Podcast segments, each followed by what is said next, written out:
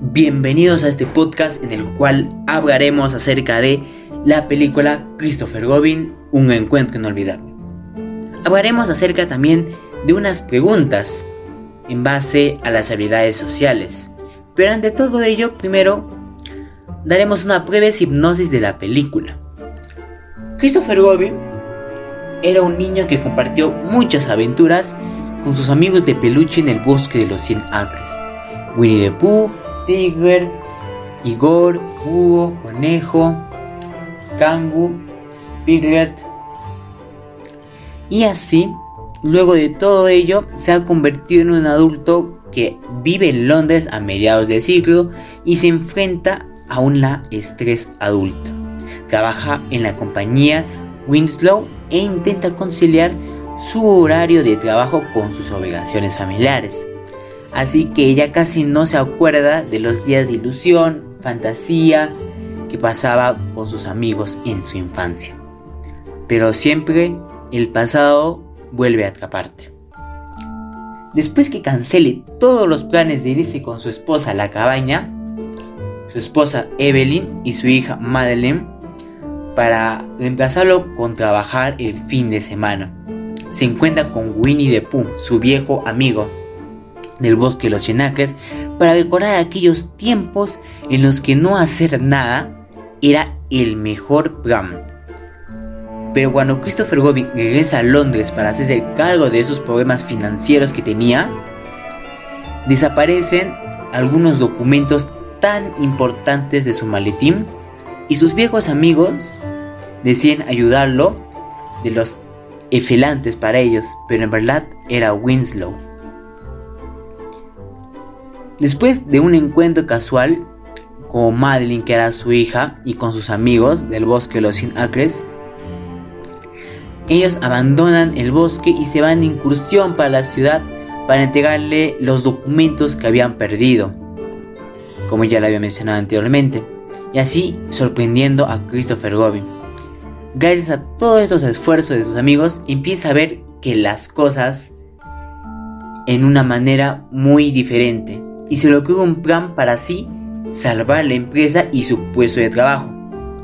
Y de paso, descubre y toma conciencia de la vida familiar que ha estado pasando, el valor también de la amistad y también vuelve a saborear los placeres más sencillos de la vida y a pronto encontrarse con sus amigos de la infancia. Pasando ahora con las preguntas mencionadas en el Cineforum.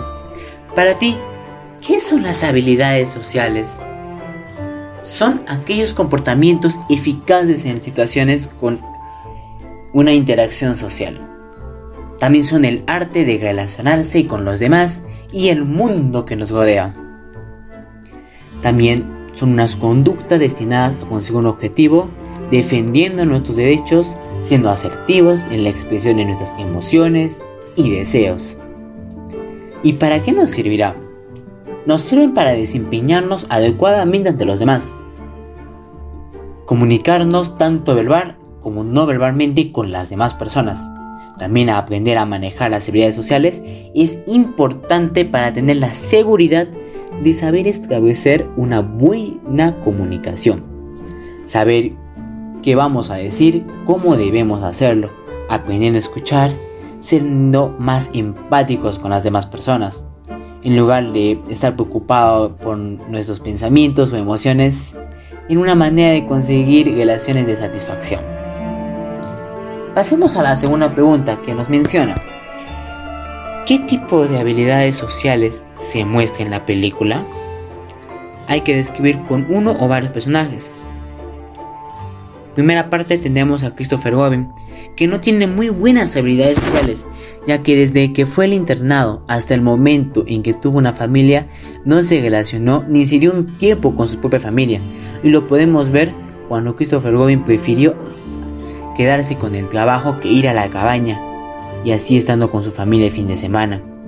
Otro ejemplo con el mismo personaje es el trato que le daba a su propio amigo de la infancia, que era Winnie the Pooh, que trataba de alejarlo y, molestarlo por la presencia, para así concentrarse en su trabajo. Otro personaje que podemos hablar también es Winnie the Pooh, que desde un principio lo observamos desarrollando una muy buena amistad con sus amigos del bosque en la despedida de Christopher Robin y haciéndolo reflexionar también a su gran amigo, pasando los años y reconciliándose los dos y encontrándose nuevamente. Y eso le alegó mucho a Pooh y trató de retornar a los viejos tiempos. Un ejemplo es cuando lo trata de ayudar en sus problemas y lo saca de esa soledad y perdición del cual estaba toda su vida. Vamos con la siguiente pregunta que nos menciona. ¿Crees que el personaje principal ha utilizado las habilidades sociales para solucionar todos los problemas que tiene? No, ya que solo se entraba en su mundo de trabajo y no le daba un tiempo a su familia, llegando al punto de no cumplir su promesa de ir a la cabaña el fin de semana. Una sugerencia que le puedo otorgar al personaje es que a pesar de un, de un gran gato de trabajo, siempre hay que pasar un buen tiempo con la familia, que es lo más importante que otras cosas, porque pasar un tiempo con ellos son unos momentos irreemplazables en la vida del ser humano. Otra sugerencia sería una buena amistad que tuvo con sus amigos del bosque los Cien que después de un tiempo no es tratarlo con aburrimiento o desprecio, sino es un buen momento para que ambos mejoren y se reencuentren dándose cuenta de la buena amistad que tuvieron entre los dos, retornando esos cálidos y unos buenos momentos juntos. La cuarta pregunta nos dice, ¿las decisiones que tomó el personaje influyeron en los demás? ¿Por qué? Sí, porque en la escena donde Christopher Robin acepta trabajar el fin de semana para dar solución a la empresa, en vez de cumplir la promesa a su familia en salir de paseo por la cabaña cuando era pequeño y solo un niño. También influyó en Winnie the Pooh cuando Christopher Robin le grita acerca de la mala ubicación que realizó Pooh con la brújula, llegando al punto de que el osito se vaya y deje solo a Christopher Robin. Pero por otro lado, Christopher Robin ha cambiado después de conocer nuevamente a sus amigos de la infancia y encontrarse otra vez con su niño interior, dándole así una muy buena lección que pasar un buen tiempo con la familia y con los amigos es lo más valioso que dedicarse todo el tiempo a encegarse en un mundo o en el trabajo mismo. Y vamos con la última pregunta que nos dice, ¿Cuál es el mensaje que te deja esta película para ti?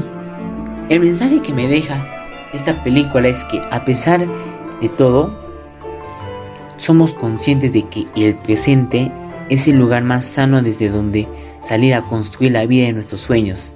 De pronto le damos más peso al trabajo, a unos pendientes, a la escuela o a la casa o a las más preocupaciones que tengamos y otros muchos factores que hacen que pasemos corriendo de minuto a otro de un lugar a otro y de un pensamiento a otro.